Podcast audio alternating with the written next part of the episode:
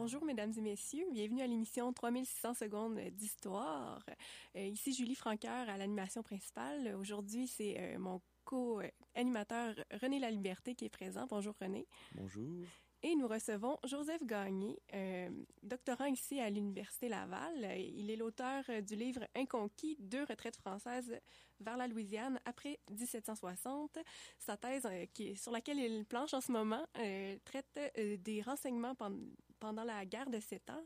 Euh, bonsoir Joseph. Bonsoir. Aujourd'hui, vous êtes ici pour euh, nous entretenir euh, de euh, la fondation de la ville de la Nouvelle-Orléans en Louisiane, qui est arrivée il y a 300 ans déjà, en Eh oui, 1718. Euh, tout d'abord, comment êtes-vous venu à vous intéresser à l'histoire de la Louisiane, la Nouvelle-Orléans? C'est arrivé par hasard avec ma maîtrise, puisque c'était euh, un sujet qui m'avait été présenté par euh, l'archiviste Rénal Lessard. Et puis, c'était l'histoire de deux officiers qui euh, décident de fuir le Canada à la conquête. Ben, fuir, euh, plutôt se replier sur la Louisiane pour y porter secours. Et puis, les, ma recherche m'a porté à me tourner aux archives de la Nouvelle-Orléans. J'ai passé un mois là que j'ai adoré. Certainement l'intention d'y retourner, possiblement même euh, d'ici l'automne prochain. Ah, intéressant. Mais avant de continuer, on va aller tout de suite en musique euh, avec une chanson que vous nous avez vous-même euh, proposée, qui est intitulée Jazz from the Soul of New Orleans par Monsieur Michael White.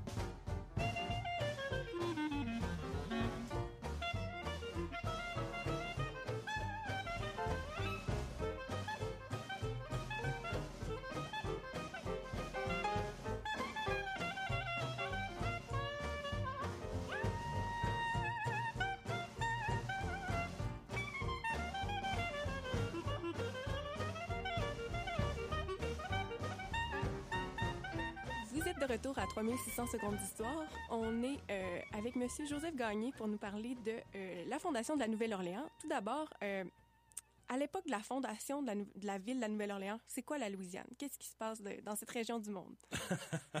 ben, qu'est-ce qui se passe? Ben, c'est beaucoup de marais, c'est beaucoup de d'Amérindiens, de maringouins, de paludisme, etc. C'est un très beau territoire où, euh, euh, euh, où coloniser. De toute manière, on sait très bien, les Français ont toujours été les champions de choisir les meilleures places, comme le Canada où il fait frais puis moins 40 l'hiver. mais c'est quand même un territoire qui va être prisé parce que faut se, le rappeler. Bon, je faisais la blague la colonisation du Canada, mais le Saint-Laurent s'ouvre sur les Grands Lacs et porte naturellement au Mississippi, qui, on sait, à l'époque, est une rivière importante dans le milieu de, euh, du continent, mais on ne connaît pas sa portée encore. Et on, s'imagine que euh, c'est le fleuve qui mène euh, vers l'ouest, vers les Indes. D'ailleurs, le, premier Européen à avoir découvert le Mississippi, c'est l'explorateur de Soto en, mai, en 1541, selon mon souvenir.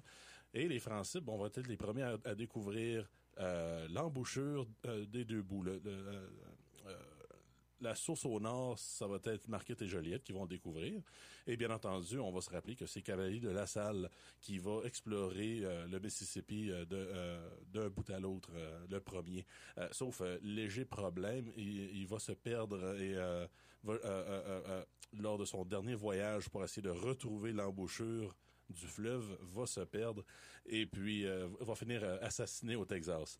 Euh, alors, après les déboires de la salle, les Français vont un peu mettre le, territoire de côté, surtout qu'on commence à tomber dans une période où on n'est pas trop certain quoi faire avec la, colonie, puisque de toute manière, le Canada, son industrie première, à part la pêche, ce sont les fourrures. Puis le problème, c'est qu'il y a euh, vers la fin du 17e siècle, il y a une surproduction de fourrure. Et là, on commence à, ralentir un peu les explorations et la, traite. Mais lorsque d'autres euh, monarques commencent à s'intéresser euh, à la Louisiane, l'Espagne et l'Angleterre, bien la France a décidé de reprendre ses explorations pour euh, prendre possession formellement du territoire qui avait été réclamé par Cavalier de la Salle. Et c'est là qu'on va euh, confier la mission à, à d'Iberville, le célèbre d'Iberville qu'on va connaître pour ses exploits sur la baie du Son, sur les côtes euh, du, de Terre-Neuve. Alors, il semble être l'aventurier vraiment désigné pour cette aventure-là. Donc, c'est vraiment dans une perspective un peu hégémonique, impériale qu'on vient à passer du statut de bon zone qu'on explore à zone qu'on veut s'approprier. Exactement. Et surtout qu'on commence à, réaliser que consolider le territoire, c'est une bonne idée parce qu'on voit l'expansion des colonies britanniques euh, qui commencent à s'approcher vraiment des Appalaches. Euh, même chose avec les, euh, les Espagnols, mais il y a aussi le fait que la Nouvelle-Orléans, ce qui est fascinant, c'est qu'il ne faut pas y penser tant comme un territoire nord-américain, mais plutôt comme la limite nord des Antilles, des Caraïbes. Il euh, faut vraiment songer à ça comme ça. Parce que, naturellement, lorsqu'on navigue, faut passer par, euh, par euh, à l'époque, Saint-Domingue, Cuba, jusqu'à la Nouvelle-Orléans. Alors, c'est vraiment le, point naturel qui relie l'Amérique du Nord aux Caraïbes pour ensuite rejoindre l'Europe. Alors, c'est un point de contrôle important et euh, on, on s'imagine rapidement pour l'agriculture, pour aider justement à soutenir nos, euh, nos colonies euh, dans les îles. Faut pas oublier en fait que la Louisiane c'est un territoire immense là qui oui ben, parce qu'aujourd'hui on est habitué de le, le, petit État de la Louisiane au sud mais à l'époque c'est vraiment tout le bassin du Mississippi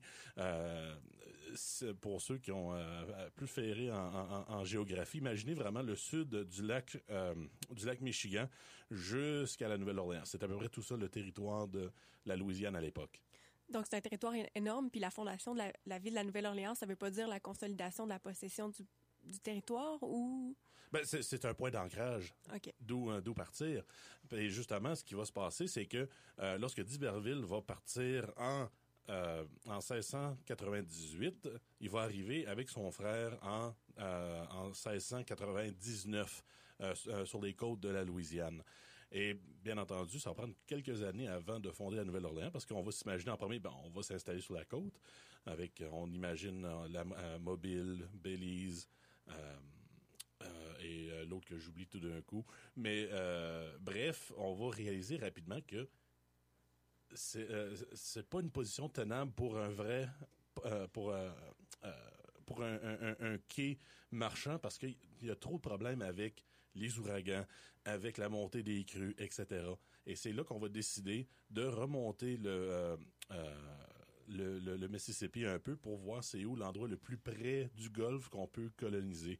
Sans oublier aussi que euh, c'est pas d'Iberville, mais ça va être son frère Bienville qui va euh, euh, qui va s'occuper de ces opérations-là d'exploration pendant les premières années.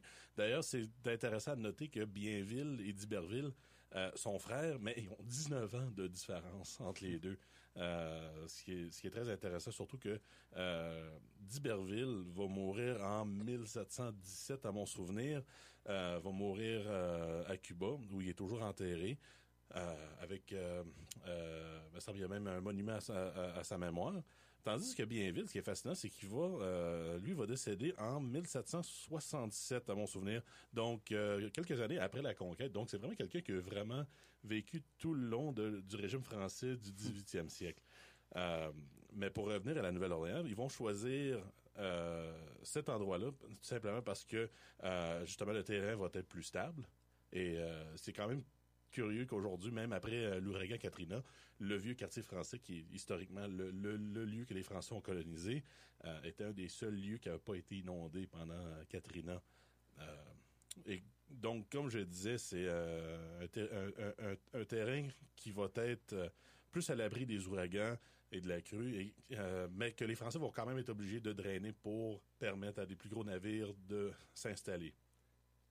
Et puis, le Bienville va devenir gouverneur de la Louisiane en 1714, mais va pas s'installer immédiatement euh, à la Nouvelle-Orléans. Parce que, comme j'ai dit, les Français vont expérimenter, vont, euh, vont fonder des, euh, des colonies un peu partout. mais c'est un peu en flux. Prenons la, Mobile, par exemple. Mobile va changer de, de place. À, l'époque, il est vraiment dans, à côté de la rivière Mobile. Aujourd'hui, Mobile est vraiment plus sur le golfe. Euh, mais le problème, c'est qu'à l'époque, lorsqu'ils ont, choisi le, site initial de Mobile, le site est, constamment aux prises avec les inondations, etc. Euh, et d'ailleurs, aujourd'hui, ce, qui est fascinant, j'ai eu la, chance euh, l'automne dernier de visiter le site archéologique de la vieille Mobile. et puis, d'ailleurs, le... si je me rappelle pas, c'est Bienville qui serait... non, Bienville, c'est qui? Zut, j'oublie. Mais euh, euh, bref, il y, a, un cimetière juste à l'extérieur du site archéologique qui aujourd'hui est inondé à cause de deux routes qui ont été construites qui euh, qui a un peu rempiré la situation de marée de, la région. Mais bref, pour revenir à la Nouvelle-Orléans, c'est que en 1722, c'est vraiment là que la Nouvelle-Orléans va devenir la capitale. Pour une raison bien simple, c'est qu'en 1717, il y a la fondation de la Compagnie des Indes de John Law. Euh, pour euh, ceux qui se rappellent de, la fameuse euh, le, fiasco de la bulle de la Compagnie des Indes, ben, la compagnie va décider en 1722 de placer le, bureau local de la compagnie à la Nouvelle-Orléans. Et donc, Bienville n'aura pas le choix, mais de suivre la parade. À la Nouvelle-Orléans. Exactement. Sinon, quelle importance la ville va revêtir pendant toute la période coloniale? Vous avez dit que c'est euh, une ville assez importante, mais au niveau économique, politique, C'est très important parce que, euh, on se rappelle, comme j'ai dit, d'abord et avant tout, c'est une ville portuaire. C'est euh, la ville qui, qui offre la, la, plus grande stabilité, mais c'est aussi le point d'entrée du Mississippi. Donc, c'est vraiment, on pourrait penser, comme Québec, c'est la porte d'entrée du Saint-Laurent, eh bien, euh, la Nouvelle-Orléans, c'est la porte d'entrée du Mississippi. Et les deux se relient. D'ailleurs, faut pas oublier que tout le long de la colonie va toujours euh, avoir un lien entre le Canada et la Louisiane, puisque de toute manière, euh, la plupart des gouverneurs vont être canadiens de naissance. On pense justement au gouverneur Vaudreuil, qui notre dernier gouverneur au Canada. va avoir été gouverneur de la Louisiane avant de venir au Canada en 1755. et puis, sans oublier que lorsqu'on parlait tantôt du territoire plus large, ça, ça inclut aussi le pays des Illinois, qui est plus ou moins ce qui représente aujourd'hui l'État de, l'Illinois et du Missouri. Et à l'époque, on, le voyait vraiment comme le grenier du Canada. Donc, chaque fois qu'il y avait des disettes ou peu importe, eh bien, l'agriculture des Illinois, qui était gérée par, euh, euh, par la Nouvelle-Orléans, on pouvait envoyer euh, des grains au Canada pour aider avec les farines, etc., en temps de disette. Alors, la, Nouvelle-Orléans est très importante, mais ce qui est curieux, c'est que malgré tout, malgré que la Louisiane est le, centre administratif de la Louisiane, qui techniquement est sa propre, euh, colonie, euh, malgré qu'elle fait partie de la Nouvelle-France. Euh, elle va quand même se soumettre en, temps de guerre à Québec. C'est Québec qui a le, contrôle militaire. N'empêche que ça ne sera pas un contrôle évident, puisque comme on, en parlera tantôt, la communication entre les deux, c'est c'est pas toujours évident. parce que la, Louisiane, euh, va passer euh, de, nombreuses années avec bien de difficultés. D'ailleurs, peu après sa, fondation, la Nouvelle-Orléans va passer quelques années sans navire de la France. Euh, ils vont devoir s'arranger. C'est une situation qui va se répéter pendant la guerre de sept ans plus tard.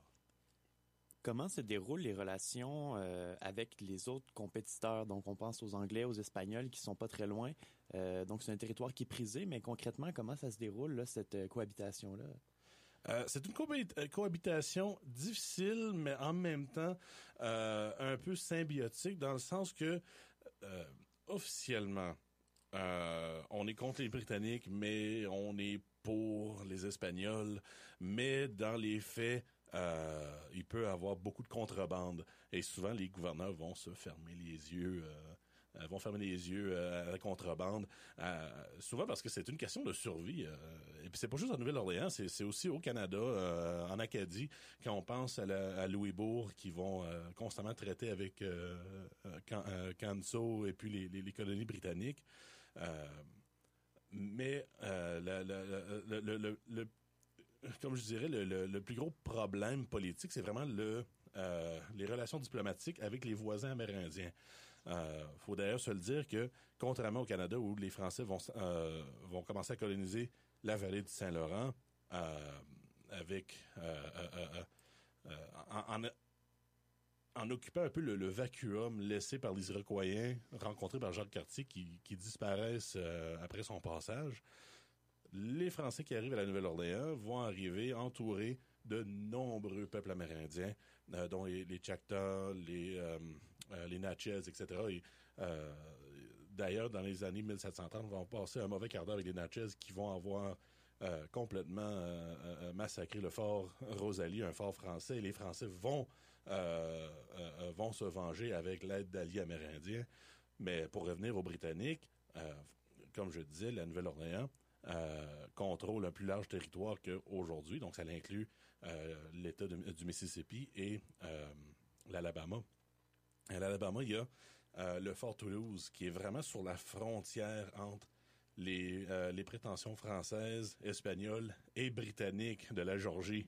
Alors, c'est là où ça brasse souvent, euh, surtout du, côté guerre, guerre économique, où on essaie vraiment de, de soudoyer les, les Amérindiens locaux, à savoir, bon, qui a les meilleurs produits, etc.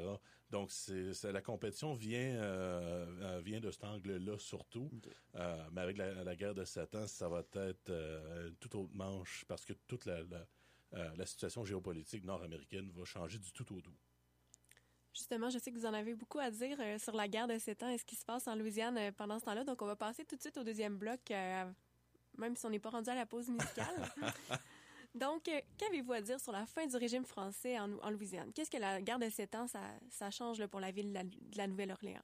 Ben, D'abord, euh, on, va reculer un peu euh, pendant la, guerre de sept ans.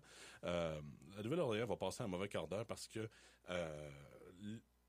il faut se rappeler que la, guerre de la conquête, en fin de compte, c'est une guerre qui est gagnée sur les mers. On pense toujours à la bataille des plaines d'Abraham, etc. Mais euh, l'avantage britannique, c'est que même si l'armée française ont techniquement une meilleure marine côté qualité des navires et des marins, euh, les Britanniques ont la quantité et ce qui fait qu'ils ont, euh, ils ont, ils ont pas de difficulté de créer des blocus sur le Saint-Laurent et aussi dans les Antilles où ils vont arrêter tous les navires français qui peuvent. Ce qui fait que la Nouvelle-France, euh, euh, la Nouvelle-Orléans, c'est-à-dire, euh, va être essentiellement isolée du reste du monde. On lit le, journal de, Bougainville et à un moment donné, il explique que pendant presque deux ans, la Nouvelle-Orléans n'a aucun navire de, France avec des nouvelles ou des vivres ou peu importe. Et même à l'inverse, le Canada va passer presque un an sans nouvelles de la Nouvelle-Orléans.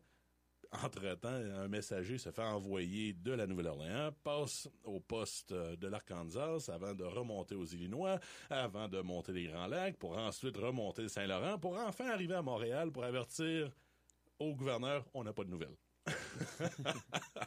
Alors, comme que je disais que c'est vraiment pas évident. Euh, mais le gros changement qui va arriver, c'est bien entendu euh, avec les négociations. Parce que même avant la fin de, euh, de la, euh, guerre, euh, la France commence à réaliser, ben, ça l'augure mal pour nous.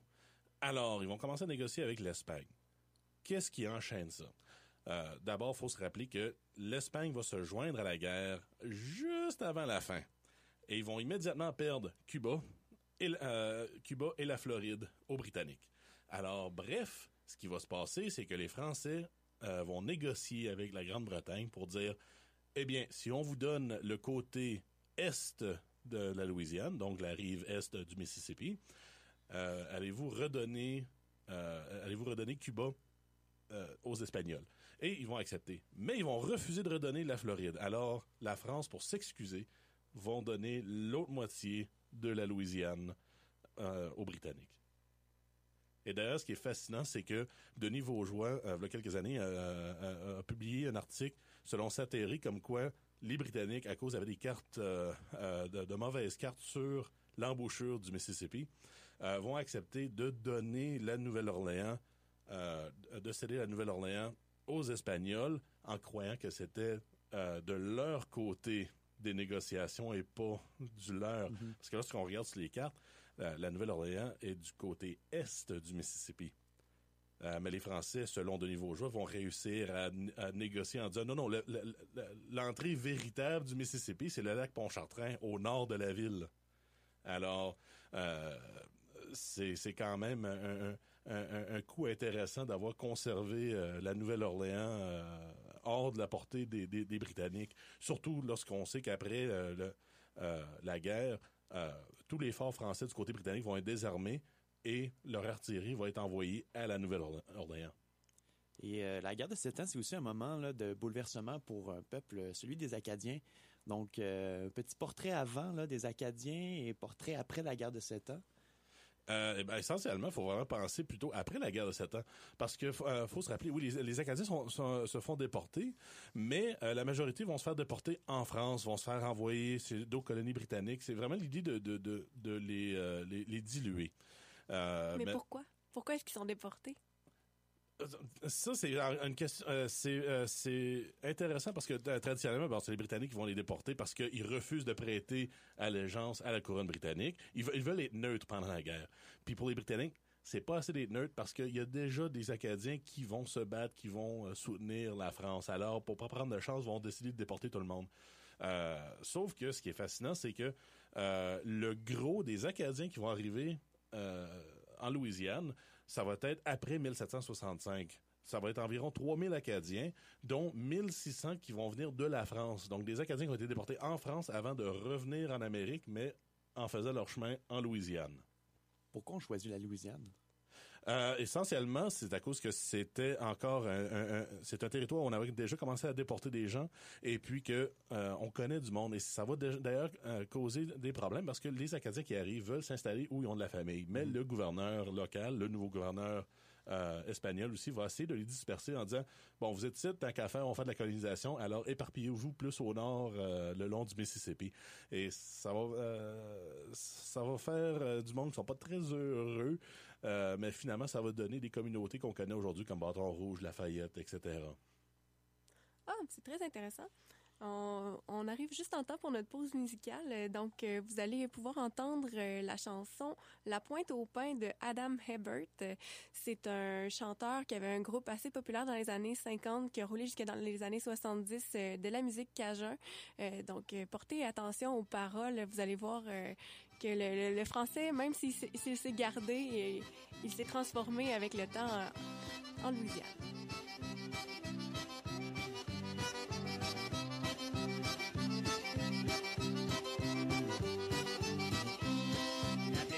en Louisiane. la plus vaillante, c'est la plus mignonne, elle a les yeux canards. Ne dis pas ta maman que j'ai goûté ton bec, ne dis pas ton papa, mais si j'ai pas bonne tête. C'est la mienne, mais péris de la vie. Rigolo, mais pour le point au pain. Chère cousine, donnez-moi cette lame, mais si j'ai pas cette lame, j'en veux pas du tout.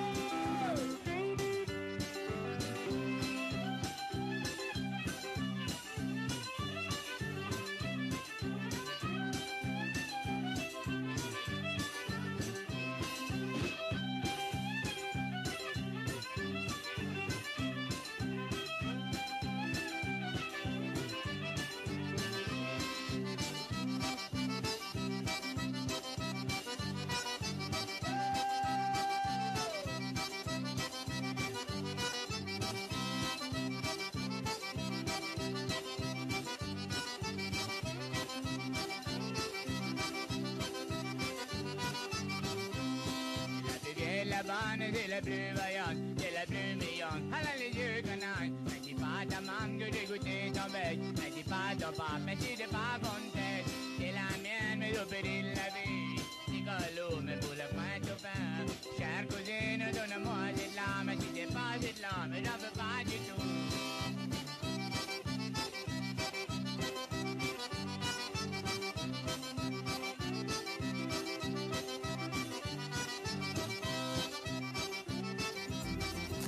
Salut, ici Alex Baillargeon je vous retrouve tous les mercredis à Chiz pour le deuxième service du Réchaud.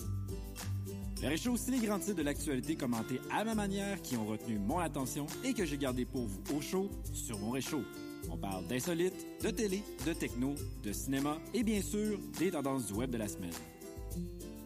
Les mercredis dès 10h, syntonisez le deuxième service sur les ondes de Chiz 94,3. T'aimes le métal, mais tu l'aimes encore mieux le slow-mo? Embarque avec moi dans un voyage musical stoner metal qui transcendra ton esprit métalleux dans les plaines brumeuses de la nouvelle émission Canipex. Une émission sur le Doom qui te fera découvrir une panoplie d'artistes qui jouent fort et lent. Un rendez-vous le mercredi soir à 21h30 avec votre nouvel animateur Thomas. Le mardi à 17h30, c'est le Beatnik Show. Assistez à une sélection musicale de Nicolas Leclerc, votre animateur. Vous revisiterez les grands classiques du hip-hop francophone ainsi que les nouveautés de l'heure. Le mardi de 17h30, c'est le Beatnik Show avec Nicolas Leclerc sur les ondes de Chiz FM 94.3. Avis Budget Location d'auto et de camions est fier de s'associer à la programmation de Chiz 94.3. Avis Budget est présent à travers la ville de Québec pour combler vos besoins en matière de location de voitures et de camions de tout genre. Pour effectuer une réservation et profiter de notre rabais hockey, vous pouvez vous rendre directement sur le avis.ca et entrer le code promo C682300. Vous êtes de retour à 3600 secondes d'histoire où on reçoit Joseph Gagné pour nous parler de euh, l'histoire palpitante de la Nouvelle-Orléans. on est rendu euh, après la guerre de la, conquête, la guerre de sept ans, peu importe comment on l'appelle. Euh, en 1768, il y a une rébellion à la Nouvelle-Orléans. Qu'est-ce qui s'est passé à ce moment-là? Ce qui se passe, c'est que euh, faut, se rappeler, c'est que c'est une situation assez euh, perturbante pour la population locale qui se voit comme des Français d'abord et avant tout.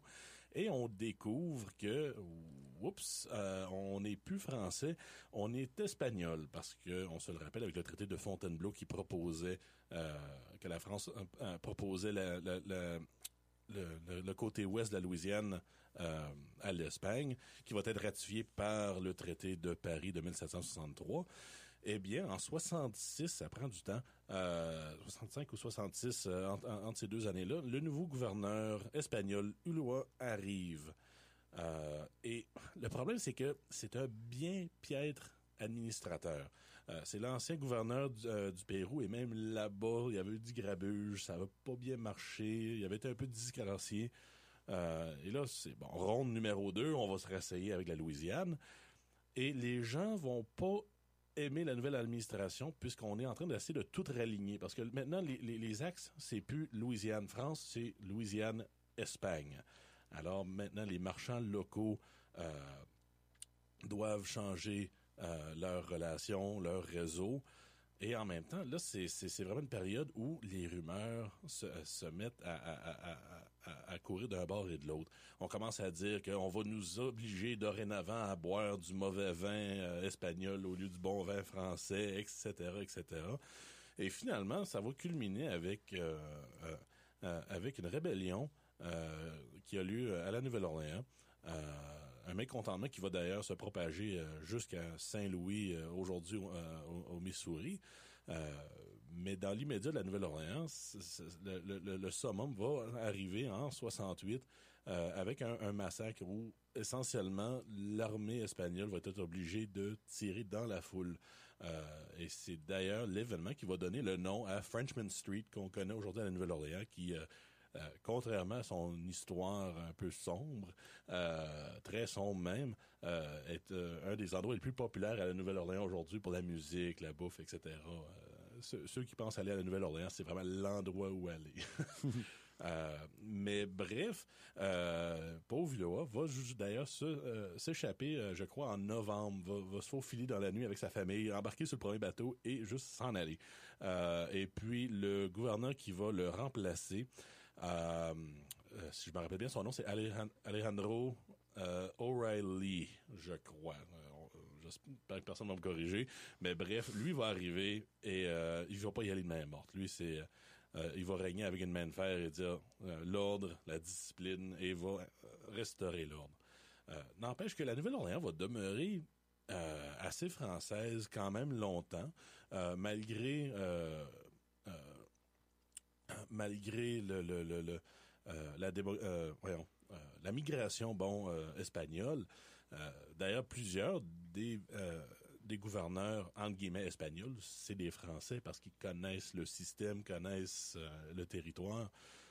et tout le long de son histoire, tant chez les Américains que chez les Français et les Britanniques, tout le monde va savoir que la Nouvelle-Orléans est dans une position de faiblesse parce que l'Espagne la gère très mal. Il y a à peine une poignée de soldats qui s'occupent de la ville. Euh, on va même proposer à, à, à un moment donné, euh, ben, je, je, je m'arrêter deux secondes, je suis en train de me devancer. Euh, je, je, vais juste revenir sur la démographie euh, francophone. Euh, c'est que avec la Révolution américaine, ça va inspirer d'ailleurs la, la, révolution haïtienne. Et le problème, c'est que tout comme avec la Révolution américaine, il va y avoir des loyalistes, entre guillemets, euh, euh, euh, qui vont être obligés de quitter l'endroit. Et la plupart vont se diriger vers la Nouvelle-Orléans. Et donc, justement, l'arrivée de, de, de, ces créoles d'Haïti, ou anciennement de Saint-Domingue, qui vont arriver à la Nouvelle-Orléans, vont donner un, un, nouveau souffle de vie à la démographie francophone. Et c'est d'ailleurs à partir de ce moment-là qu'on peut vraiment parler de, d'émergence de, de, de, l'identité créole louisianaise. Parce qu'avant, on s'identifie quand même, on est français, on est britannique, on est américain, etc. Euh, on commence vraiment à enfin voir le, le, le genre de melting pot euh, louisianais. On, parle de cadien, puis on parle de créole, donc c'est justement Exactement. la notion. C'est ça, ouais, les cadiens, ouais. ça serait... Et, et les... d'ailleurs, faut, faut mentionner aussi que euh, juste parce qu'on parle français en Louisiane, ça veut pas automatiquement dire qu'on est cajun. Cajun, c'est vraiment euh, descendants des Acadiens. Okay. Parce qu'il y avait quand même une population française qui habitait en Louisiane avant l'arrivée des Acadiens. Mm -hmm. euh, et d'ailleurs, il faut vraiment pas oublier que euh, euh, une, une, grande partie de la population est noire parce que la Louisiane, même sous le régime français, c'est d'abord et avant tout un, une colonie esclavagiste à cause de l'agriculture. Euh, faisait pousser des grains, de l'indigo, du tabac, etc. Et la main-d'œuvre, malheureusement, était esclave. Euh, D'ailleurs, la Nouvelle-Orléans, en 1731, la population représente euh, euh, la, voyons, la, proportion esclave représente 4 cinquièmes de la population. Tandis que vers 1760, ça va représenter deux tiers de la population. Donc vraiment un petit déclin, Mhm. mais ça va remonter, bien entendu, euh, euh, euh, jusqu'à la fin de, de- de l'esclavage aux États-Unis avec la, la guerre de, la guerre civile américaine. Mais pour revenir à la, à la Révolution américaine, justement, quand on parlait de- de- de- d'invasion de, la Nouvelle-Orléans, ben, ce qui se passe, c'est que après la Révolution américaine, il va y avoir beaucoup de, migrants français qui vont arriver, surtout avec la Révolution française. Euh, curieusement, la majorité vont pas se pointer en Louisiane, mais euh, en Philadelphie, dans ces coins-là, euh, vraiment connus comme les, centres culturels des États-Unis. Mais en même temps, lorsqu'on parlait de qu'on on avait dépossédé la Nouvelle-France en la donnant euh, aux Britanniques, ben, les Américains vont gagner ce territoire-là. Euh, et donc, il va y avoir des gens qui vont commencer à passer au-delà des Appalaches, qui traditionnellement étaient la frontière de la Nouvelle-France et les colonies britanniques. Mais maintenant, les Américains vont commencer à, fr- à- à franchir les Appalaches et vont commencer à peupler ce qu'on euh, appelait à l'époque le Kentucky, plus général. On parle pas juste de l'État, mais en général, le territoire, c'était le Kentucky, l'ancienne vallée de l'Ohio. Et puis, le problème, c'est que les Appalaches, euh, ben, on, peut le trava- on peut les traverser, mais c'est toujours pas évident. Il y a juste deux routes principales qui sont très difficiles. Euh, alors, on commence à voir que la Nouvelle-Orléans va garder toute son importance parce que c'est la voie naturelle pour rejoindre l'Atlantique, plus que de traverser les montagnes pour aller rejoindre la côte Est. Alors, graduellement, euh, les gens vont commencer à plutôt s'identifier à la Nouvelle-Orléans que New York et Boston, etc. Et ça va causer un problème politique parce que euh, il y a des immigrés français euh, très investis dans la Révolution vont se dire ben on pourrait tant qu'à faire aller envahir la Nouvelle-Orléans. Il nous faudrait juste une, armée de 1000 1600 hommes pour euh, prendre la ville et ça nous créerait une nouvelle colonie. Et les Américains qui sont rendus à l'ouest des Appalaches se disent ben, tant qu'à faire, on pourrait joindre aux Français. Euh, surtout que pendant la, la première décennie après la Révolution américaine, il y a vraiment une vraie francophilie chez les Américains à cause des Français qui les ont aidés à, à atteindre leur, euh, leur euh, indépendance. Euh, sauf que rapidement, euh, l'administration française euh, vont découvrir le projet de leur sujet écarté et vont immédiatement les critiquer, les stopper. Et George Washington lui-même va s'en mêler en disant non, non, non, ça va faire. Là. Tous ceux qui pensent à ce plan-là, on les déporte tout de suite. Euh, mais n'empêche que ça démontre que la Nouvelle-Orléans garde euh, toute son importance comme boulon de l'Amérique du Nord, comme euh, table tournante de l'économie entre les Antilles, les Caraïbes et l'Amérique du Nord. D'un point de vue des colonies américaines, dès qu'on envisage de s'étendre vers l'ouest, la. Louisiane prend une importance, euh, disons, euh, accrue. C'est ça. Et la, la Nouvelle-Orléans, euh, ce qui va vraiment euh, fa- faire compétition, c'est le canal euh, euh, euh, construit en 1824, je crois. Pourquoi? Parce que c'est le, le premier canal qui va ouvrir une voie navigable euh, au-delà des Appalaches pour rejoindre justement New York et Pennsylvanie à leur territoire de l'Ouest. Mais à partir de ce moment-là, aussitôt qu'il y a des rivalités, à quel moment est-ce que les Américains prennent vraiment possession puis créent l'État de la Louisiane euh, qu'on connaît actuellement? Ah, ben, côté dé- démographique, euh, déjà, on va voir que euh, l'arrivée des Américains va vraiment euh, augmenter après, bien entendu, la, la de la vente de la Louisiane. D'ailleurs, euh, j'en ai pas parlé parce que j'ai encore le, le- le temps de parler vite fait de. Oui. Ok, alors j'allais dire, euh, revenons un peu en arrière quand je, je parlais de- des plans d'invasion. Ben, n'empêche que Napoléon a gardé un œil sur la Louisiane en disant, ben, c'est justement le territoire que j'ai besoin pour aider euh, Saint-Domingue, pour, euh, pour subvenir à, à Saint-Domingue, mais j'ai besoin de Saint-Domingue pour aller chercher la Louisiane. Et on va se rappeler que malheureusement, pendant la Révolution haïtienne, euh, l'armée de Napoléon va manger toute une claque et Haïti va maintenir son indépendance. Et le problème, c'est que la majorité de l'armée de Napoléon va se faire décimer à, à Haïti, qui devait, après une euh, euh, euh, leur supposée réussite, devaient aller en Louisiane prendre possession du territoire. Alors, c'était pas une possession militaire puisque l'Espagne avait accepté de redonner sa partie de la Louisiane à la France. On sait toujours pas pourquoi les historiens sont encore en train d'essayer de, démêler l'affaire, parce que c'était beaucoup de, négociations sous la table. Donc c'était un peu plus difficile. Mais on sait que après ce qui s'est passé avec Saint-Domingue, Haïti, Napoléon s'est dit ouais, sais-tu, c'est trop de troubles, j'ai plus le personnel pour s'occuper de la Louisiane, j'ai besoin d'argent. Et là, vont, euh, euh va vendre la Louisiane euh, à Napoléon. Et comme je disais, c'est là que l'arrivée en masse d'Américains va venir diluer l'influence française. Déjà, on parle les années 1820-1830.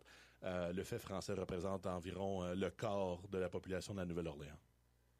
Ah, encore très intéressant. On va passer vite fait à notre prochaine pause musicale qui va être encore une fois euh, la musique euh, cajun des années 50, euh, cette fois avec les Balfa Brothers. Parlez-nous à boire.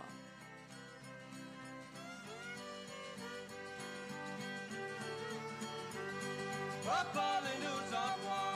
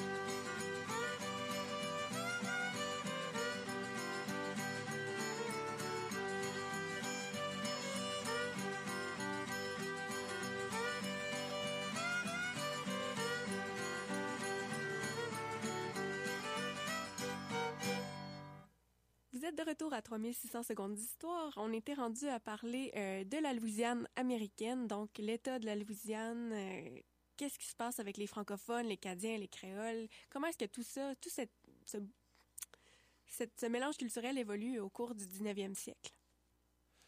Eh bien, euh, là, on va me perdre un peu plus parce que je suis plus 18e mais n'empêche, c'est que le, la Louisiane euh, la, Nouvelle-Orléans va toujours garder un genre d'esprit francophone.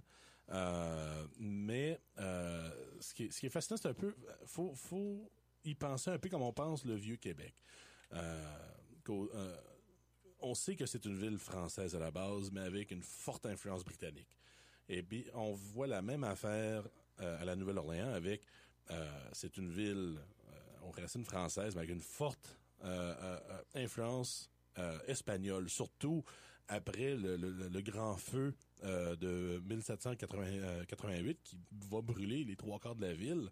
Euh, ce qui fait qu'aujourd'hui, la plupart de l'architecture qu'on voit est espagnole et pas française.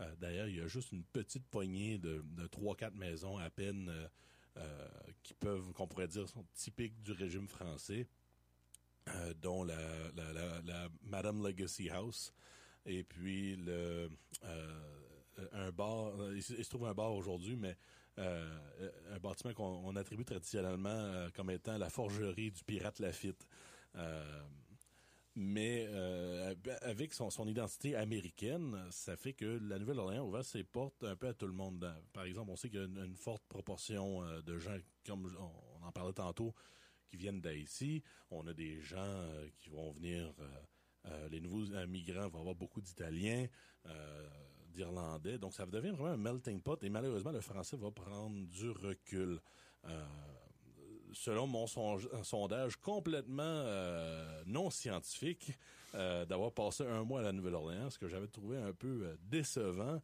c'était que les francophones que je trouvais, c'était soit des francophiles, les Américains qui ont pris la peine d'apprendre le français, ou vraiment des Français de France installés depuis des années à la Nouvelle-Orléans. et les Cajuns que je rencontrais ne parlaient pas le français, malgré qu'ils disaient mes parents ou mes grands-parents le parlent. Néanmoins, la concentration plus francophone est vraiment euh, plus au nord de la Louisiane. Donc, on parle Bâton Rouge, Lafayette. Et puis, euh, je suis pas familier avec les chiffres en ce moment, mais euh, pendant mon bac, euh, je trouvais c'était trop intéressant de savoir que en Ontario, quand on parle strictement de, de proportion, de, de pourcentage, les francophones représentent 4,4 4,4% euh, de la population de l'Ontario. je suis franco-ontarien, alors je suis en train de euh, en train de, battre mon propre tambour. Euh, mais en Louisiane, c'était 4,8. Alors, c'est un plus grand pourcentage, même s'il y a moins de gens qu'en Ontario. Mais ça, vient un peu représenter à, quoi ça a l'air. ça remonte à loin, en fait, là la migration française. non, non, non, non, pas, les, statistiques, non, non, non. Je, veux dire que euh, comparativement à l'Ontario, la migration francophone date de beaucoup plus longtemps. Malgré qu'il y a quand même eu euh, quelques vagues de migration euh, de la France, mais, rien d'aussi important qu'en Ontario, disons.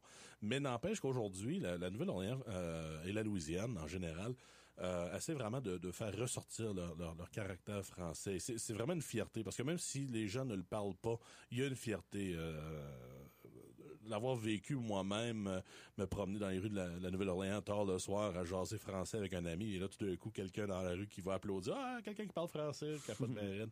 Mais euh, n'empêche qu'aujourd'hui, on a juste à penser au euh, aux collaborations avec, euh, par exemple, le Centre de la francophonie euh, à Québec, qui organise beaucoup d'événements avec la Louisiane, le Codophile, Radio Louisiane française, etc. Il y a vraiment un, désir de maintenir le français. et malgré que... C'est quand même fascinant parce que c'est un français qui ne qui s'apparente plus aux Acadiens qu'aux Français laurentiens. Euh, mais n'empêche, on, on, se rappelle quand même que euh, la France va produire euh, de la culture, ça part de culture francophone. On parle, on, pense notamment à Zachary Richard, des films qui ont qui ont lieu là. D'ailleurs, ma chère Julie, on a quelque chose en commun tous les deux. On aime immensément le film Entrevue avec un vampire. Où je dois dire, j'adore les scènes qui ont lieu en Louisiane. Où on voit vraiment la, la vie de plantation d'époque.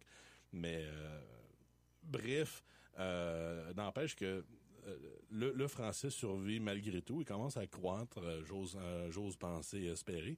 Et d'ailleurs, je suis censé d'être donné une conférence en français en, Louisiane l'automne prochain. Alors.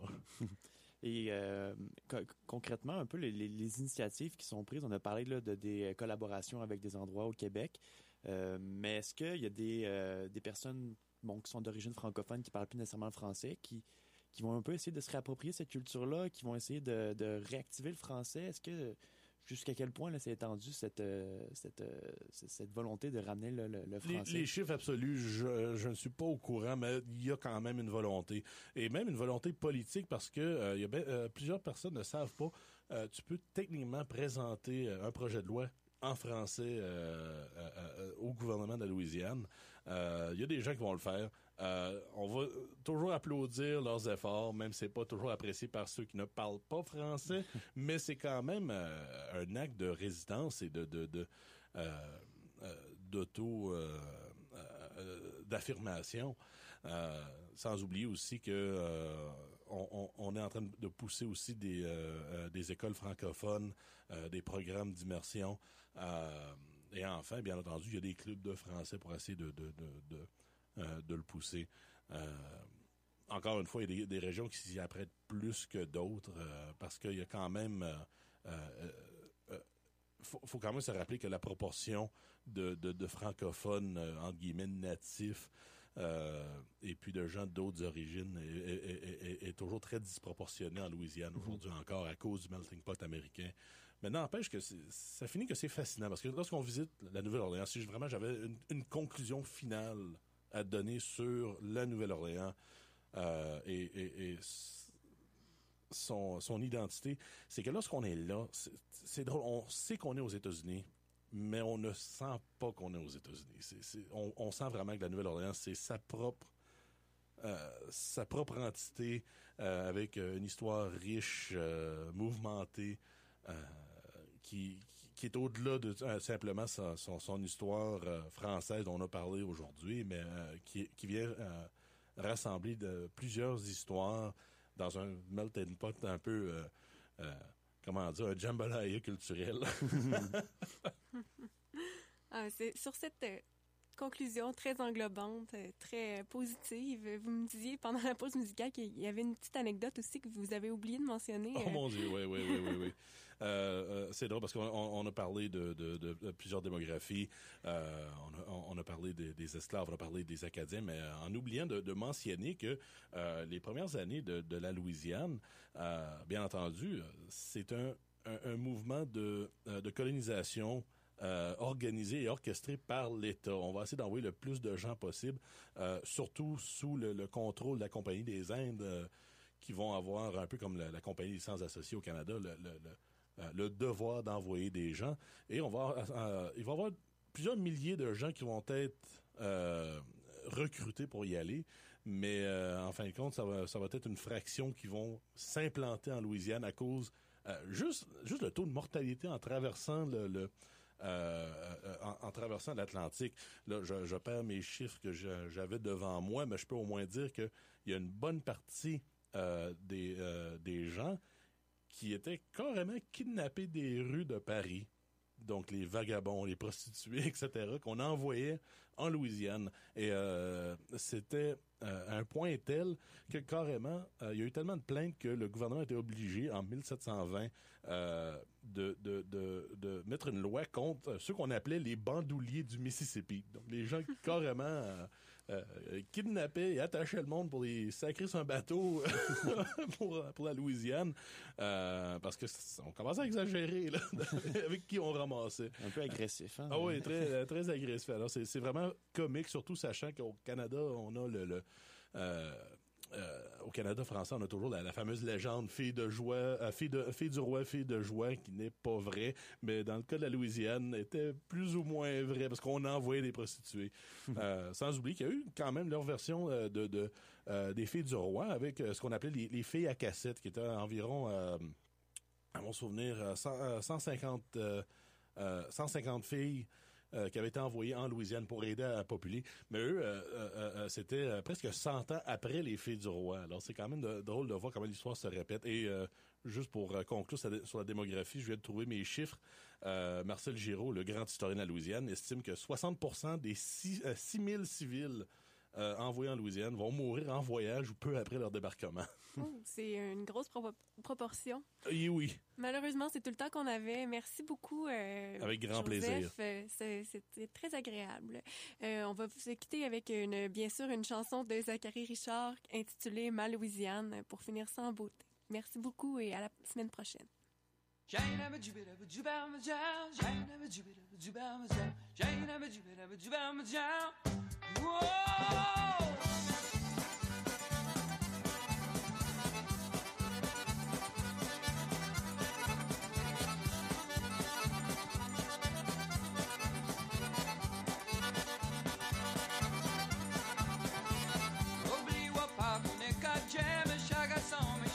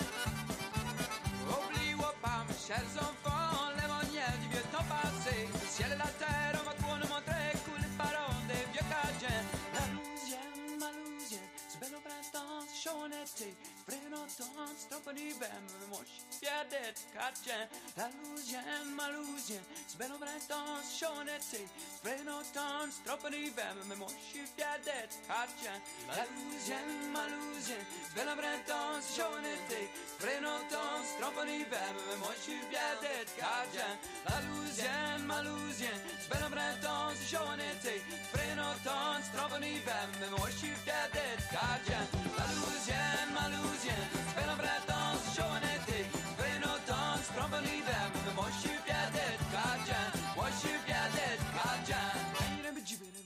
ma jam, shine never jubit ever jubam, jam, shine never jubit ever jubam, jam. Whoa!